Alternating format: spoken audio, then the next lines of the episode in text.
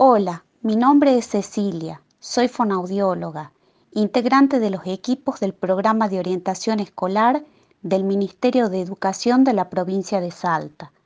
Hoy estamos transitando una situación inédita de aislamiento preventivo, social y obligatorio, que provoca incertidumbre y preocupación en toda la sociedad por la pandemia del coronavirus a nivel mundial.